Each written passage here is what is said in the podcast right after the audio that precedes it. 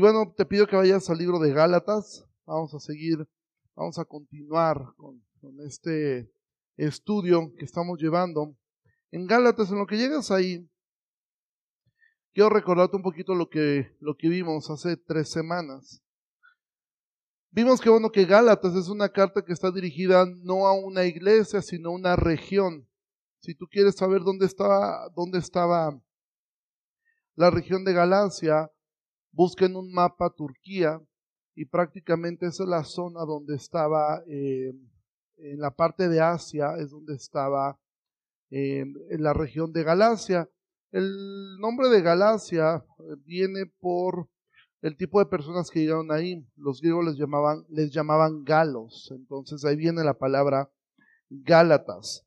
¿Qué ocurre en uno de los viajes misioneros de Pablo? Esta iglesia es fundada, esta iglesia comienza a andar, pero tú recordarás que a Pablo lo iban persiguiendo un grupo de judíos. Yo sí me condolé esa historia que dice que había un grupo de judíos que iban siguiendo a Pablo por donde él iba yo siempre me pregunto, bueno, o esa gente o era muy rica o era muy ociosa, porque para andar siguiendo a Pablo por todos lados era por alguna de estas dos razones. Entonces, lo que vemos es que esta iglesia es fundada, comienza a caminar muy bien, pero al poco tiempo este grupo de judaizantes comienza a, influenciar sobre ellos y es entonces cuando Pablo tiene que escribir esta carta. Esta carta, ahora donde nosotros vamos a comenzar a leer, recuerda un poquito lo que vimos la semana, hace la última vez que predicamos esto. Esta es una carta muy tensa. O sea, hay tensión en esta carta. Esta carta está tan tensa como cuando tú, tú recordarás cuando a lo mejor tú tenías un novio o una novia y te decía, o tu esposa te dice, oye, tenemos que hablar. Esa sensación de que algo, algo va a pasar. Tenemos ese, ese, ese, ese tipo de tensión es la que se vivía cuando leyó en esta carta. Es Pablo diciéndoles, chicos, tenemos que hablar, tenemos que platicar. Entonces, Pablo, em, donde vamos a leer ahora, generalmente Pablo ocupaba ese espacio en sus cartas para algo más. Pablo siempre saludaba e inmediatamente daba gracias por la iglesia llámese Éfeso, Colosas, Corintios, Romanos, saludaba y daba gracias. Doy gracias por ustedes o, o decía algo que les reconocía a ellos. En este caso no. En este caso leímos los primeros versículos. Pablo simplemente se presenta, defiende su apostolado, dice soy apóstol, no por hombres, e inmediatamente llega al punto. O sea, Pablo no les va a dar vueltas a lo que él quiere hablar. Pablo está consternado, Pablo está, eh, podemos entender, sí, molesto. Y entonces en el versículo 6, donde debería de venir alguna acción de gracia, lo que leemos es esto. Versículo 6. Estoy maravillado de que tan pronto se hayan alejado del que los llamó por la gracia de Cristo para seguir un evangelio diferente. Y mira, este texto es tan, tan poderoso y es un texto tan importante que hoy solamente vamos a ver este versículo. No vamos a avanzar más. La semana entrante vamos a avanzar un poco más. Pero yo quiero que veamos esto. O sea, la gente también estaba acostumbrada a que esta era una forma de escribir común. Saludo, hago un reconocimiento. Generalmente cuando tú quieres corregir a una persona, la mejor manera es primero hacerle ver algo bueno. ¿sí? Si tú quieres corregir a un, un, trabajador tuyo y tú eres un buen jefe, un buen tip es que tú primero cuando hables con él le reconozcas lo que ha hecho bien para después decirle lo que está haciendo mal. Pablo siempre hacía eso, aún en Corinto, que la carta de Corinto también Pablo va a hablar de un tema muy este complejo Pablo ahí hace un saludo, en Gálatas no. Ahora, el problema de Corinto era, era un problema de pecado muy profundo. ¿sí? Tenían un pecado principalmente de división entre ellos. Tenían un pecado de un hombre que, que estaba eh, saliendo con, con, la esposa de su padre. Tenían problemas muy profundos, se emborrachaban en la cena del Señor, o sea, había mucho pecado en Corinto, pero aún ahí Pablo comienza hablándoles algo bueno y después va al, tema que quiere tratar. En el caso de Gálatas no. En el caso de Gálatas, Pablo va directo al problema. ¿Sabes por qué? Porque cuando hablamos del Evangelio, estamos hablando de lo más importante que nosotros tenemos. Sí, el Evangelio, cuando se trata del Evangelio debemos ser enfáticos. Aquí no hay tregua. Todo lo demás se puede tratar. Mira, aún el pecado más escandaloso que ocurre en una iglesia es tratable. ¿Sí? Podemos ser pacientes, podemos llevarlo, pero cuando se trata y lo que está en peligro es el Evangelio, debemos ser feroces en su defensa. Pablo después, y lo vamos a ver más adelante, Pablo va, va a tener tiempo para hablarles algunas cosas buenas a ellos. Pero esas palabras, Pablo de alguna forma está pensando, eso queda para más adelante. Ahora tenemos que tratar este tema. Esta iglesia estaba teniendo un problema enorme. Pablo dice, estoy maravillado de que tan pronto se hayan alejado del que los llamó por la gracia de Cristo. Es decir, Pablo lo que le está diciendo es, no entiendo qué fue lo que le sucedió.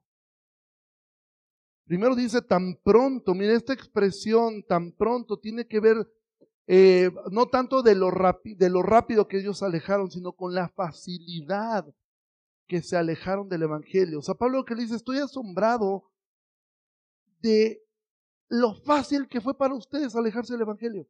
O sea, lo fácil que fue olvidarse del Evangelio. Y mira, alejarse del Evangelio no es un proceso ni siquiera lento, ¿eh?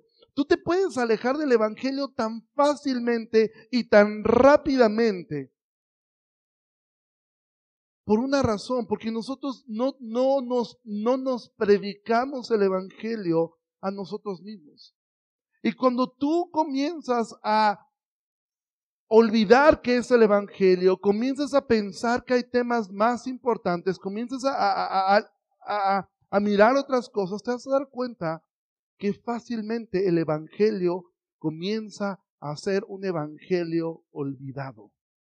Pablo dice, tan pronto se han alejado. Ahora, la palabra que ha alejado es una palabra que en el griego se empleaba para describir la deserción militar. Es decir, esta misma palabra, alejado, es la que se ocupaba para decir desertó. Un desertor era una persona que escapaba del ejército porque tenía miedo.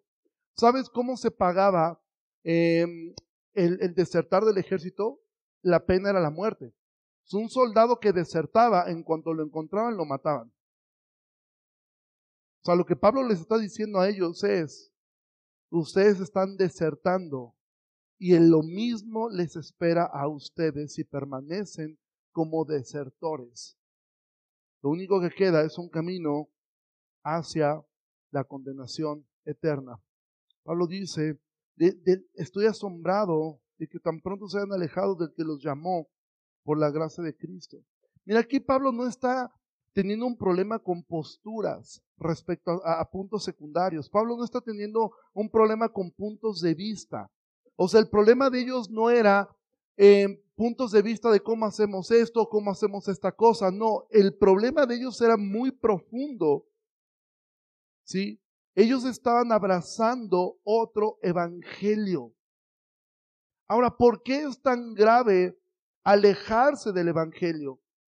Porque como Pablo está diciendo en este versículo, tan pronto se hayan alejado del que los llamó por la gracia, cuando tú te alejas del Evangelio, cuando tú olvidas el Evangelio, tú te estás olvidando de Cristo, tú te estás alejando de Cristo. Lo que Él estaba diciendo a ellos es, ustedes están alejando de Cristo mismo y no existe un tema más importante en la Biblia que el Evangelio de Cristo. Pablo define el Evangelio en el libro de Romanos como el poder de Dios. ¿Para qué? Para salvación. El hombre es salvo por el poder del Evangelio y el hombre será condenado por el poder del Evangelio. Así de importante es este tema. El poder del Evangelio. Ahora, ellos estaban siguiendo un Evangelio diferente. Pablo ocupa Evangelio diferente de una forma irónica. Realmente no existe un Evangelio diferente. Solamente existe el Evangelio y existen doctrinas de demonios. Solamente. No hay más. ¿Sí? Pablo dice, se han alejado del Evangelio diferente. Él sabe que no hay tal cosa. Así como solamente hay un solo Dios, hay un solo Evangelio. Mira, no sé si tú recuerdas, ahora que fue el Mundial de Qatar, hubo un grupo de por lo menos un grupo de mexicanos que compraron boletos para Qatar, compraron paquetes completos. Les salió en un ojo de la cara, carísimos, y ellos, uno de ellos dice que estuvo ahorrando durante dos años y pagando su paquete dos años. Vuelan a Qatar, llegan al partido, el primer partido de México, y no los dejan entrar. dicen, ¿por qué? Porque esto es falso. El ticket que usted trae es falso. Eh, a ellos los entrevistaron y yo me quedé muy presente en la entrevista que veía yo. Ellos, unos llorando de coraje, de, oye, y el otro, todos sus boletos son falsos. Usted no va a poder ver ningún partido de nada. Y ellos intentaron argumentar, oigan, pero, pues, ¿qué nos van a dar de cambio? Absolutamente nada. El problema es suyo. No le hicieron nada. Nunca, espero que no has tenido esta experiencia, pero nunca te ha tocado que te paguen con un billete falso y lo has llevado al banco. Es la cosa más horrible que te puede pasar. ¿Sí? A mí me pagaron un billete con un billete de 500 falso y fui al banco a depositarlo y me dice la señorita, este billete es falso. Yo le dije, ¿qué procede?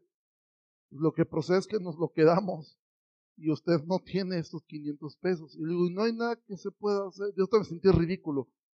Y me dijo ya, absolutamente nada, el billete es falso. Mira, amado, seguir un evangelio diferente te traerá consecuencias más nefastas que perder 500 pesos o perderte de tres partidos en un mundial. Seguir un evangelio diferente te va a dejar fuera de la eternidad. Así de importante es el poder que radica en el Evangelio. Te voy a hacer una pregunta y no quiero, por favor, no la respondas en voz alta, pero quiero que te hagas esta pregunta.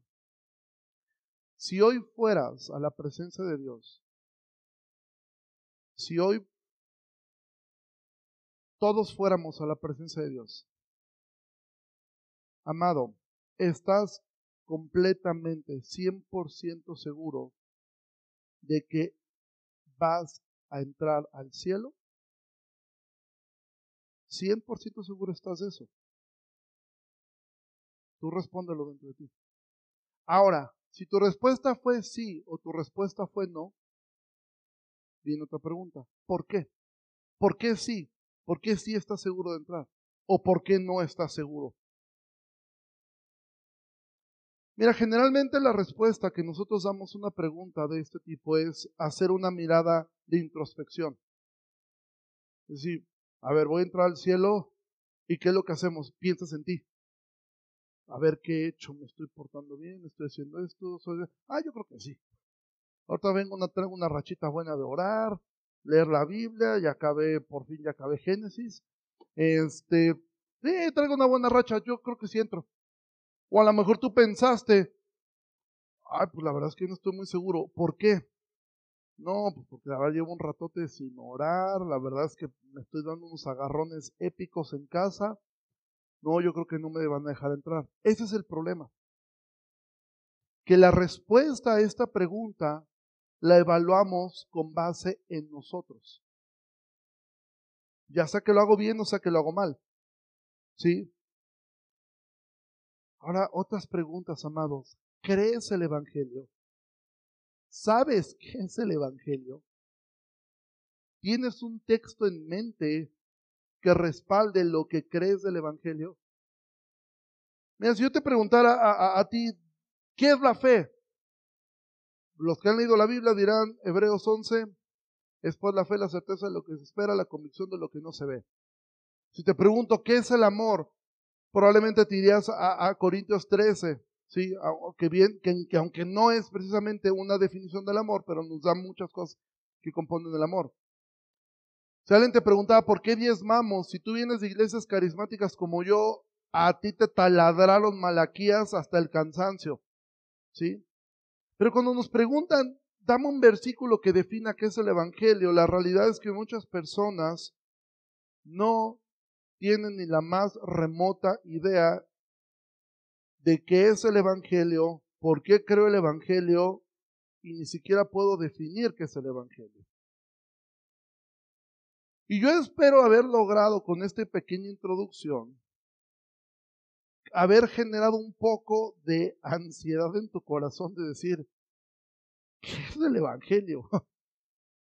o sea, porque si Pablo le está hablando a los Gálatas que siguieron un evangelio diferente, ahora te, ojo, este grupo de, mira, tú y yo tenemos, pues, no tienes aquí a los, a, los grandes predicadores, ¿sí?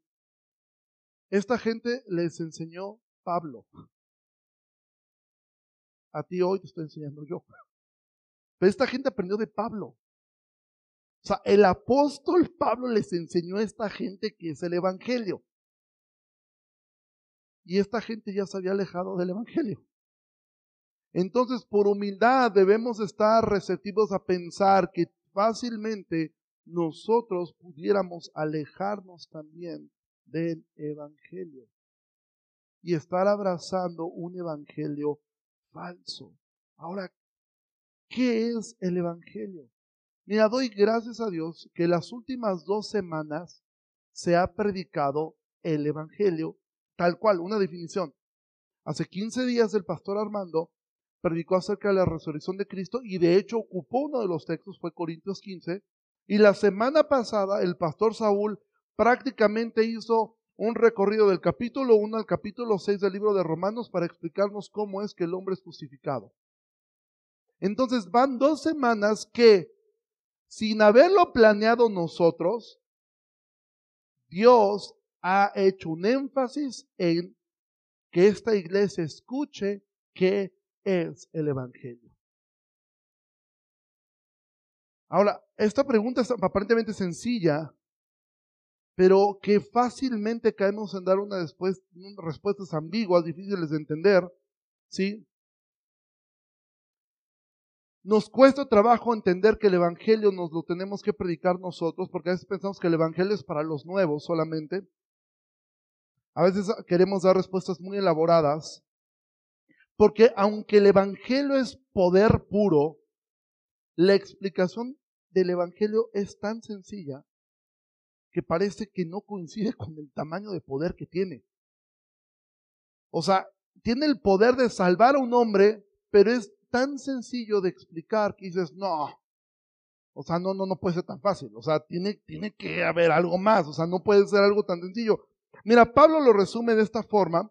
Eh, no vayas ahí, aquí lo van a poner en la pantalla. Primera de Corintios, capítulo 15. Este es un texto que ocupó el pastor Armando hace 15 días. Y Pablo dice, además les declaro el Evangelio que les he predicado, el cual también recibieron, en el cual también perseveran, por el cual asimismo, si retienen la palabra que les he predicado, son salvos, si no creyeron en vano. Y aquí está un resumen de qué es el Evangelio. Porque primeramente les he enseñado lo que asimismo recibí, que Cristo murió por nuestros pecados conforme a las Escrituras, y que fue sepultado y que resucitó al tercer día conforme a las Escrituras. Mira, Pablo escribió un libro completo que se llama Romanos para enseñarnos las implicaciones del Evangelio, pero el Evangelio es esto que acabamos de leer. De hecho, yo mismo aprendí tanto en esta semana estudiando este texto que yo me di cuenta que yo mismo he explicado el Evangelio no con cosas que sean malas, pero con cosas que son implicaciones del Evangelio, pero que no es el Evangelio como tal. Y lo aprendí de dos formas esta semana. La primera fue haber estudiado este texto la segunda fue haberle predicado el Evangelio al papá de Nayeli cuando, él, cuando estaba en agonía. Y entonces entendí algo, que yo mismo el Evangelio, yo siempre tendía, y si tú has estado acá, yo siempre he tendido a decir que el Evangelio nos enseña que Dios es soberano, que Dios es santo, que el hombre es pecador, merece el infierno, nuestra única esperanza es Jesucristo, y el arrepentimiento es una evidencia de haber creído el Evangelio. Lo cual, todo eso es parte del Evangelio, son implicaciones del Evangelio, pero el Evangelio es esto que acabamos de leer. Cristo murió por nuestros pecados, sepultó y resucitó. Te lo voy a resumir en tres palabras.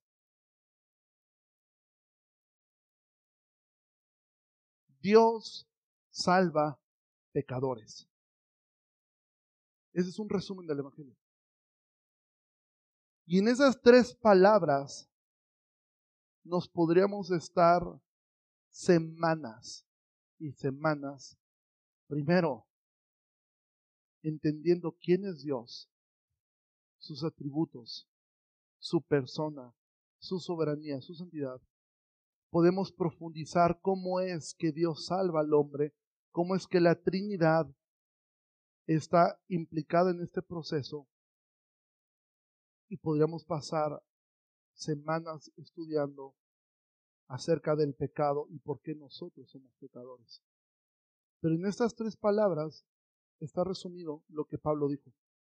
Cristo murió por nuestros pecados, fue sepultado y resucitó. Y esta es la verdad que los Gálatas habían olvidado. Esta es la verdad que ahora ellos estaban tratando de añadir algo a esa obra. Es decir, creían que Dios salvaba. Eso no lo habían dudado. Pero ellos pensaban, tenemos que hacer algo más. O sea, no puede ser tan sencillo. Si tu respuesta cuando yo te pregunté, ¿estás completamente seguro que heredarías la vida eterna? Fue mirarte a ti y tu desempeño, en vez de mirar la obra de Cristo, es muy probable que al, igual que los Gálatas, tú crees que hay algo más que tú debes hacer para ser salvo. Cuando tú te preguntan, ¿quieres que vas al cielo? Si tu respuesta es mirarte a ti en vez de mirar la obra de Cristo, tienes que seguirte predicando el Evangelio. Porque es tan fácil alejarnos de esa verdad y comenzar a ver para nosotros mismos. No, la verdad es que ahorita no, no estoy bien con Dios porque tal, tal, y nos olvidamos, nos alejamos, hay gente que se termina yendo de la iglesia por esto. Porque sabes que a veces pensamos que el Evangelio es una forma de vida. El Evangelio no es una forma de vida. El Evangelio no se trata de cómo vivo yo, sino de cómo vivió, murió y resucitó Cristo. el Evangelio no es algo que, que tú metes a tu vida como que es ahora algo, una novedad de vida y que ahora no, el Evangelio no se trata en lo absoluto de ti. El Evangelio no se trata de mí.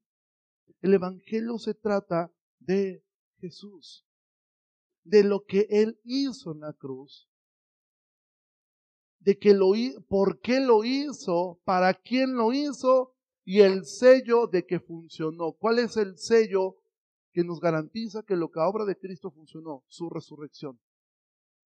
Y eso es el Evangelio. Ahora mira, yo estuve tratando en estas semanas de buscar una ilustración para esto.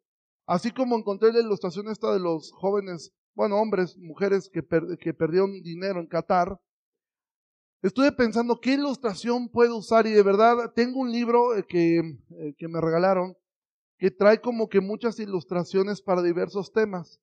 Ninguna me satisfizo. O sea, dije, no, no, no, no hasta que me vino a la mente una ilustración que no es precisamente una ilustración, sino una historia que está en la misma Biblia. Por lo general a mí no me gusta hacer estos brincos de un texto a otro, pero quiero que miremos esta historia no como eh, que vamos a hacer una exégesis de esto, sino vamos a mirarlo como una ilustración que apoya lo que acabo de enseñar. Y quiero que vayas, ahí sí quiero que por favor vayas al libro de Lucas, al capítulo 23, porque esta historia que vamos a leer ilustra perfectamente el poder del Evangelio, cómo es que opera el Evangelio. Y vamos ahí Lucas capítulo 23. Capítulo 23 nos narra lo que fue em, la crucifixión de Jesús. Y dice así, versículo 39. Y uno de los malhechores que estaban colgados le injuriaba. Ahora, quiero detenerme un poco aquí. Dice que lo injuriaba diciendo, si tú eres el Cristo, sálvate a ti mismo y a nosotros. Si estás tomando notas, toma esta nota.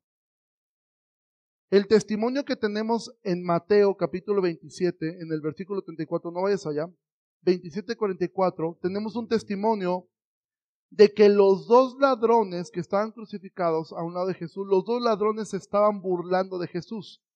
Lucas ya solamente retoma la última parte de la historia. Pero Mateo nos dice que los dos ladrones estaban burlándose e injuriando a Jesús. O sea, tontos ellos porque ellos igualmente estaban crucificados. Pero los dos estaban injuriando a Jesús. Pero entonces ocurre algo, en algún momento pasa esto. Uno de los malhechores continúa injuriando diciendo, si tú eres el Cristo, sálvate a ti mismo y a nosotros. Respondiendo el otro, no sabemos qué fue lo que ocurrió. Bueno, sí sabemos, el Espíritu Santo lo convenció. Dijo, ni aún temes tú a Dios estando en la misma condenación. Nosotros a la verdad justamente padecemos porque recibimos lo que merecieron nuestros hechos, mas este Jesús ningún mal hizo y dijo a Jesús, acuérdate de mí cuando vengas en tu reino. Entonces Jesús le dijo, de cierto te digo que hoy estarás conmigo en el paraíso. Mira, los dos ladrones estaban burlando de Jesús. En algún momento uno de ellos creyó esta verdad. Dios salva pecadores. Creyó el Evangelio ¿Y cómo sabemos que este hombre creyó el Evangelio? Primero, porque él dice, nosotros a la verdad justamente padecemos. Es decir, él reconoció, yo soy pecador. Después creyó que Jesús era Dios. ¿Cómo, ¿Cómo sabemos eso? Porque le dijo, acuérdate de mí cuando vengas en tu reino. Si era su reino, él reconocía que entonces él era el rey. Y si era el rey, es Dios, porque no hay más rey que Dios. Y él reconoció que él podía salvarlo. Acuérdate de mí. ¿Cómo ocurrió esto en este hombre? ¿Cómo ocurrió esto? ¿En qué momento este hombre fue transformado? Es muy probable que que lo que él escuchaba es probable que había escuchado ya de Jesús. No sabemos qué fue lo que el elemento que, que porque la Biblia dice que la fe viene por el oír la palabra de Dios. No sabemos en qué momento él escuchó o simplemente lo convenció cuando Jesús dijo perdónalos porque no saben lo que hacen. No sabemos en qué momento este hombre creyó en Jesús. No lo sabemos. Pero lo que sí te digo es, yo puedo tener dudas si Saqueo está en el cielo. Puedo tener dudas si Nicodemo está en el cielo. Pero de este hombre no tengo ninguna duda. Es la única persona a la cual Jesús le aseguró, hoy estarás conmigo en el paraíso. Puedes tener dudas de quien sea, menos de este hombre.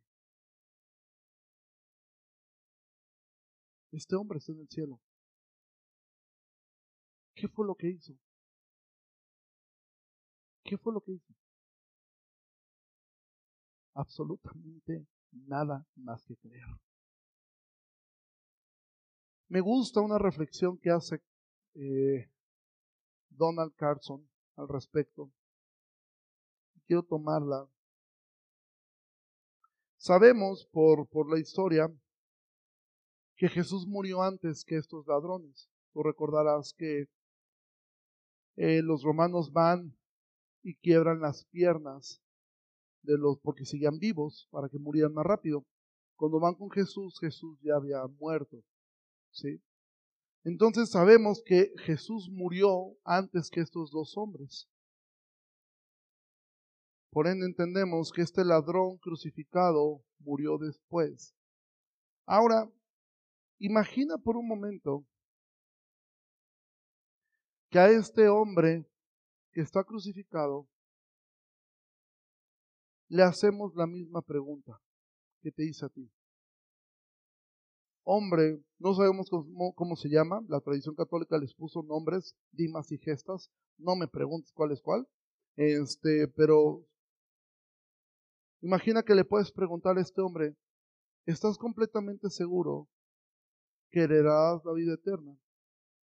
Ahora, vamos a ocupar un poco la imaginación haciendo uso de la ilustración de Carson quiero que imagines por un minuto que cuando este hombre llegó al cielo, cuando murió, cuando le quebraron las piernas, debió haber estado cerca de cinco o cuatro minutos en agonía, luchando por respirar con todo su cuerpo, sin poderse sostener sobre sus piernas, y murió. De repente hubo un paro cardiorrespiratorio y este hombre murió. Cerró sus ojos y cuando abrió los ojos se encontró en el paraíso. Y quiero que por un momento tú te, usando esta ilustración,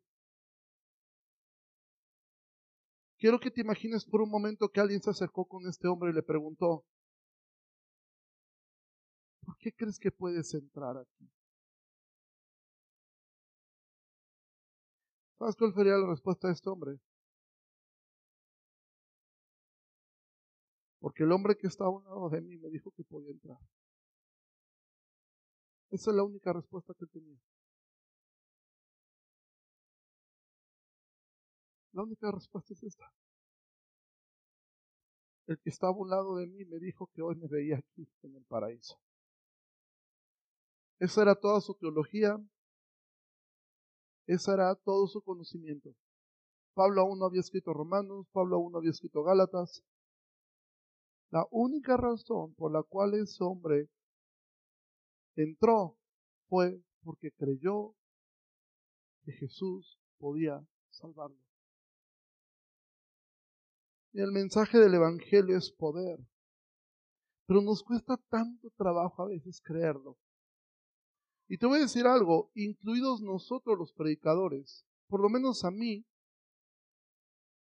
me es tan difícil a veces predicar el Evangelio así porque nos sentimos tentados a no dejarlo así de sencillo.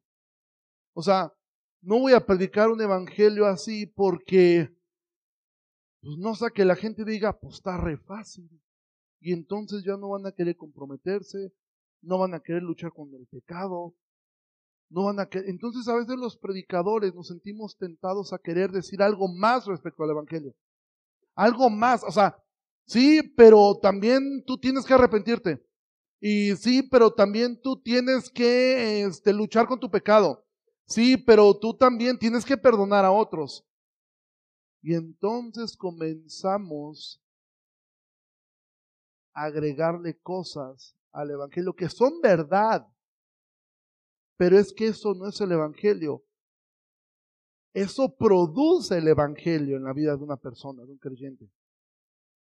A mí en lo personal me ha costado mucho trabajo predicar el Evangelio así. De hecho, cuando estaba terminando este mensaje, tuve que borrar toda una sección porque me di cuenta y era como si Dios me dijera, deja de dudar del poder del Evangelio. Deja de dudar de su poder. Pensando, es que tengo que decirles también que, o sea, hay que orar, hay que leer la Biblia, hay que ponerse a cuentas con Dios, hay que venir a la iglesia. Porque a veces nosotros dudamos que el Evangelio es poder de Dios para salvación. Y nosotros mismos queremos agregarle algo más.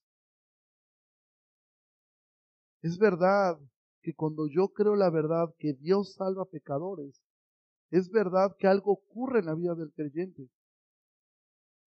Primer cosa, el creyente quiere saber más acerca de ese Dios. Quiero conocer su soberanía, quiero conocer su santidad, quiero conocer sus atributos, Quiero saber más acerca de su obra en la cruz para seguirme asombrando de ese amor maravilloso que me salvó. Es verdad que quiero conocer quién es Dios, quiero conocer cómo se hizo su obra en la cruz y quiero entender cuán pecador fui. Pero entonces ya no lo hacemos por las razones incorrectas. Ya no quiero conocer a Dios porque le tengo miedo como Lutero. Ya no es que quiero hacer las cosas porque si no me voy al infierno. ¿Por qué razón comienza un cambio en mí? Porque entiendo que no hay nada que yo pueda hacer para salvarme a mí mismo. Pero también creo que no hay nada que yo pueda hacer que me aleje de Él. Mira, los Gálatas estaban comenzando a alejarse de ese camino, de este mensaje tan sencillo, pero a la vez tan poderoso y tan profundo. Y yo pienso que actualmente la iglesia evangélica se encuentra, muchas de estas iglesias se encuentra de esa forma. No es que las personas no se estén salvando. O sea, fueron salvas por gracia, recibieron el Espíritu por fe, actualmente estamos siendo llevados por un camino que tolera falsos evangelios, que agrega palabras de fe, tú tienes que declarar, tú tienes que decretar, que agrega obras a la fe, tú tienes que servir, tú tienes que venir, tú tienes que orar, tú tienes que hacer, que agrega bautismo. Nosotros no tenemos ese problema, pero hay iglesias donde si tú no te bautizas, tú te vas a ir al infierno. Agregan ciertos rituales a la fe, agregan moralidad. Tú te tienes que portar bien, no debes fumar, no debes tomar, no debes ver, eh, no debes ir al cine, no debes escuchar música del mundo porque se te mete el diablo por las orejas, si vas al cine se te mete el diablo por los ojos. Entonces es un rollo de que el diablo se mete por todos lados. ¿Sí? no debes hacer esto, no, no, no, no, no, no. Algo tienes que hacer para calificar a la gracia. O sea, porque el poder del Evangelio no nos es suficiente. O sea, no, no nos, nos cuesta trabajo creer que el Evangelio es Cristo murió conforme a las Escrituras y resucitó al tercer día. Murió por nuestros pecados, murió por tus pecados. Ese es el, el Evangelio. Ahora en Pablo hay consternación, sí, ¿sí? Hay consternación, hay asombro, pero no hay resentimiento. Pablo sí les está reprochando esto, pero no los está rechazando. Sería totalmente contra el Evangelio que Pablo los estuviera rechazando. De hecho, Pablo está convencido que las cosas van a salir bien al final del día con ellos. Y eso tú, si quieres adelantarte, lee Galatas 5.10. Pablo está seguro que ellos van, van, a, volver a regresar al Evangelio. ¿Sabes por qué? porque al final del día la obra es de Dios, no es tuya, tampoco era de Pablo. Y esa es la fe que tenemos, que al final del día Pablo no le está hablando a un grupo de incrédulos, le está hablando a un grupo que ahora está sufriendo porque siente una carga de obras que tiene que hacer. Y Pablo lo que quiere es que caminen en la libertad con la cual Cristo los ha llamado. Es verdad que Pablo va a tomar el tiempo en el capítulo 5 para advertirles acerca de la práctica del pecado. O sea, les va a advertir que la práctica del pecado es una evidencia de no haber querido el Evangelio. Pero ya llegaremos ahí. Ya llegaremos a ese punto cuando veamos las obras de la carne. Pero hoy, en este día, yo quiero que quede en tu mente que Dios salva pecadores. ¿Por qué?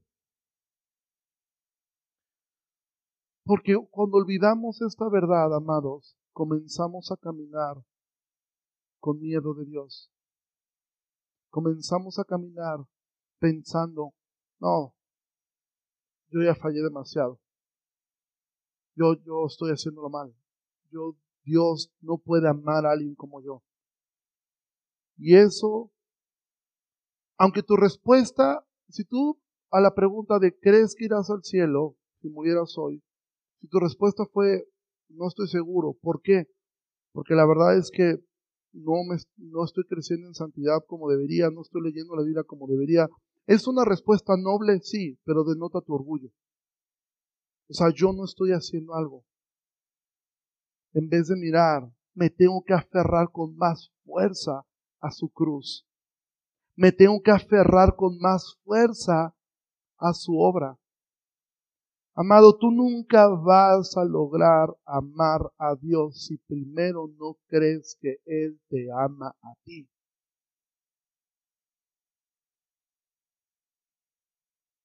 Si nosotros amamos a Dios porque Él nos amó primero, lucha con todas tus fuerzas para que Dios te ayude a creer el Evangelio. Cristo murió por tus pecados y resucitó al tercer día para que fuera efectivo ese poder. Les había yo dicho que a mí me consternó esto porque la semana pasada, como escuchamos, el día hace unos días falleció el papá de Nayeli. Em, tuve la oportunidad de poderle compartir una semana antes de que falleciera. Y estando ahí en, el, en su cuarto me tocó, estaba completamente él consciente, pude hablar con él. Y yo, pues quise hablarle el Evangelio y comencé a hablarle el Evangelio y yo estaba tentado a ir a la parte de, usted tiene que arrepentirse, usted tiene que hacer, usted tiene que, dije, ¿qué va a hacer este hombre? Está luchando ya por su vida. Y simplemente le hablé esto. Le dije, don Mario, Cristo murió por sus pecados. Cristo resucitó. Y le pregunté yo a él, ¿usted cree lo que le estoy diciendo? Y él, con la voz entrecortada, me decía, sí, sí creo. ¿Y usted cree que usted es un pecador que necesita ser salvado por un Dios que todo lo puede? Y él me decía, sí, y te digo algo, y esto es lo que me llena de vergüenza porque siendo yo pastor, yo salí del hospital diciendo en mi corazón, pues quién sabe. Todo el mundo cuando está al, borde de la muerte tiende a decir que sí, pero pues yo no sé. ¿Por qué? Porque yo también quiero ver obras. Porque como Pablo les dijo, estoy maravillado de que tan fácilmente se alejaron. Es tan fácil. Hasta que volví a este texto y me llenó de tanto gozo poder saber y poder creer por la fe que el día de hoy, mientras yo estoy hablando en este momento, don Mario está en el cielo escuchando a Jesús. Y en este momento don Mario sabe más doctrina, más teología de lo que yo voy a aprender en toda mi vida. Y él tiene un entendimiento del amor de Dios más profundo del que tú y yo vamos a tener en toda esta vida. ¿Qué fue lo que hizo él? Lo mismo que el ladrón creyó. Creyó. No son tus obras. Deja de pensar que son tus obras. Y esto no es un mensaje de ahora vive como quieras, no, porque creer el Evangelio te va a transformar. Entonces mi confianza está en el poder del Evangelio, no en mi poder de persuasión. No en mi poder de convencer y llenar a la gente de condenación y de culpa. Confío que si tú hoy crees, y a lo mejor tú estás aquí por primera vez, o llevas mucho tiempo y dices, la verdad es que Creo que nunca había escuchado el Evangelio. Cree el Evangelio. Cree el Evangelio. Cree que Dios te ama. Cree que Él murió por ti. Cree que Él resucitó para la gloria del Padre. Porque la próxima semana vamos a ver algunos ejemplos del falso Evangelio para no caer en, en alguna de estas falsas enseñanzas y vamos a mirar las consecuencias tan graves. Mira, a veces nosotros escuchamos del Antiguo Testamento de maldiciones y pensamos que las maldiciones se quedaron en el Antiguo Testamento y ya no hay maldiciones en el Nuevo Testamento. No, en el Nuevo Testamento sí hay maldiciones que caen sobre personas. Ya no como en el Antiguo Testamento, pero te adelanto algo. Pablo dice que si alguien cree un evangelio diferente o predica un evangelio diferente, sea maldito, sea anatema. Eso lo veremos a que entra. Pero hoy, hoy, en este domingo, llévate en tu corazón esta verdad. Dios salva pecadores. Y predícatelo a ti. Cuando te cueste trabajo perdonar a alguien, recuerda, Dios salva pecadores. Cuando te cueste trabajo creer que Dios puede sacarte del fango en el cual estás, recuerda, Dios salva pecadores. Cuando sientas que ya no puedes más con tus hijos, que puedes que ya no sabes más qué hacer con tu esposo, con tu esposa, recuerda, Dios salva pecadores. Cree el Evangelio y serás salvo. Cree el Evangelio y serás libre. No le agregues cosas al Evangelio. No le agregues obras al Evangelio. Cuando tú te preguntes, tú vas al cielo. Ahora, no es una respuesta que podemos dar, ah, ya me la sé. No, créela. Pídele a Dios como los discípulos, ayuda a nuestra fe. Ayúdame, Señor, porque me cuesta tanto trabajo y tan fácilmente le agrego cosas y cosas y cosas y cosas al Evangelio. Amado, cree el Evangelio. Y si tú no lo has creído y tú necesitas ayuda para entender y creerlo, acércate con alguno de nosotros al final. El Evangelio tiene el poder para salvarte. Y el Evangelio tiene un poder tan grande que transformará el universo entero. Por eso es que habrá cielos nuevos y tierra nueva, porque el poder del Evangelio transformará absolutamente todo. Ponte de pie, por favor. Amén.